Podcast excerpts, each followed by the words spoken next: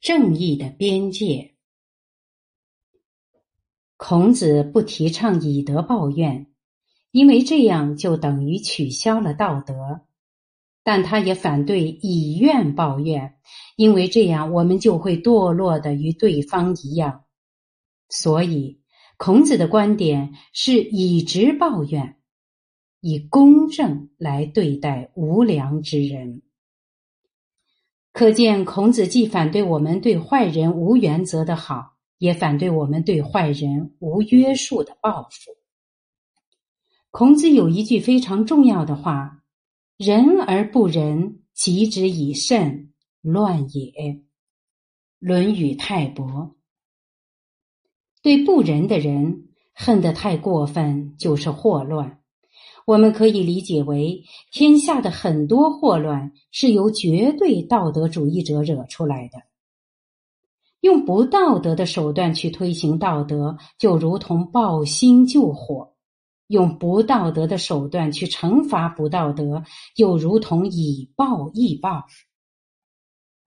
举一个例子，五十三岁的山东省威海市退休女教师李建华遭遇入室抢劫。他在身中数刀的情况下，仍然与抢劫者斗智斗勇。最终，那个十九岁的抢劫者精神崩溃，瘫倒在地，而李建华则拨打了幺二零急救电话，让他得到及时救治。这是很感人的事件。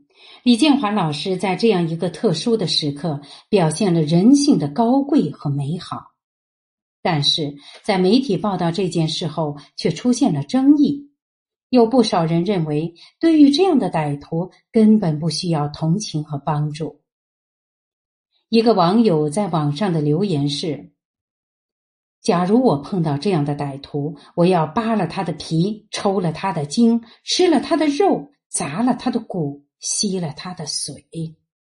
这种极其残暴的心态，使我毛骨悚然。”从来不在网上留言的我，忍不住留了一句话：“你更像歹徒。”孔子做了鲁国的大司寇，设行相事，坚决推行堕三都。他的学生子路被鲁国执政季桓子任命为家臣，负责具体执行。可以说，堕三都的成败关乎孔子在鲁国的政治生命。但在这样的关键时刻，孔子的另一个学生公伯僚竟然对季氏说子路的坏话，导致子路丢了职务。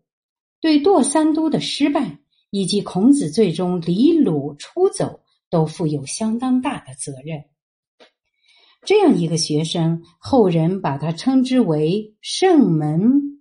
毛腾，意思是孔子门下的害虫。当时鲁国一个叫子服景伯的大夫对孔子说：“你的这个学生实在太不像话了。